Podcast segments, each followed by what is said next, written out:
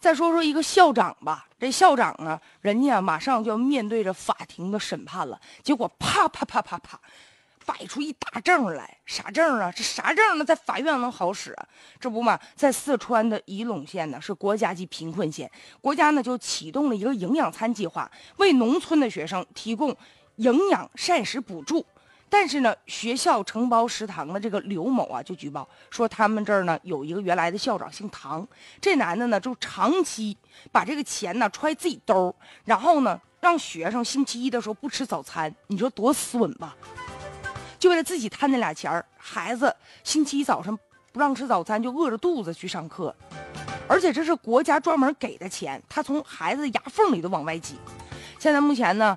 这男子呢构成了受贿罪，但在法庭上啪啪啪啪啪啊，摆出了二十一个荣誉证书的复印件人家那意思就是说了啊，我这次我是我贪一点那怎么了？我平时表现好啊，所以说呢，最终免予刑事处罚。呀，行吗？这事儿？但是大家伙很好奇呀，说你就你这样式的，荣誉证书能抵罪呀？而且就被发现呢，这男的除了说在食堂要提成之外，还在学校买校服期间收各种各样的回扣。最严重的就是在学校的这个早餐当中做手脚。人都说呀，有些人哈，就说那苍蝇身上、蚊子身上都能刮出来油水。现在呢，他呢拿这个提成涉嫌呢贪腐，然后呢自己居然呢还想通过自己的荣誉证书，希望法官能网开一面，然后呢为自己脱罪。要说学生营养早餐必须设立啊这个专款专用，这样规定的资金必须用于学生的早餐，不得挪用。所以这男的他心里啊绝对是有数的。但即便是这样。在钱的面前，仍然呢没有管好自己的那只手。可是我们就觉得吧，有的时候让人觉得，荣誉证书居然有这样想抵刑罚的这样的心理，不得不说特别的可笑。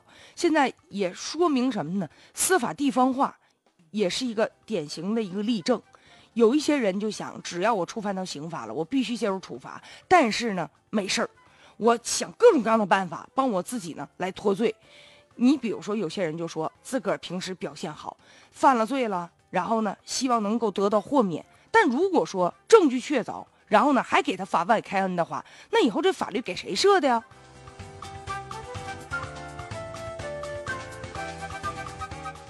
这法律还能有严肃性了吗？任何人，你的荣誉证书都不能是免死金牌，都不能凌驾于法律之上。但是呢，我又想说一说，现在有一些人就在孩子早餐上动心思，这样的想法特别的可耻。你比如说，原来在二零一二年的时候，在湖南有一个支教的大学生小梁，他就发微博就来披露说，当地呢营养早餐、营养午餐存在一些问题，就国家明明拨款。给孩子的午餐其实才三块钱，咱们想想，三块钱孩子能吃啥？结果就是这样的钱，也被某些人盘剥，最后到孩子手上的就是一盒牛奶、一小片面包。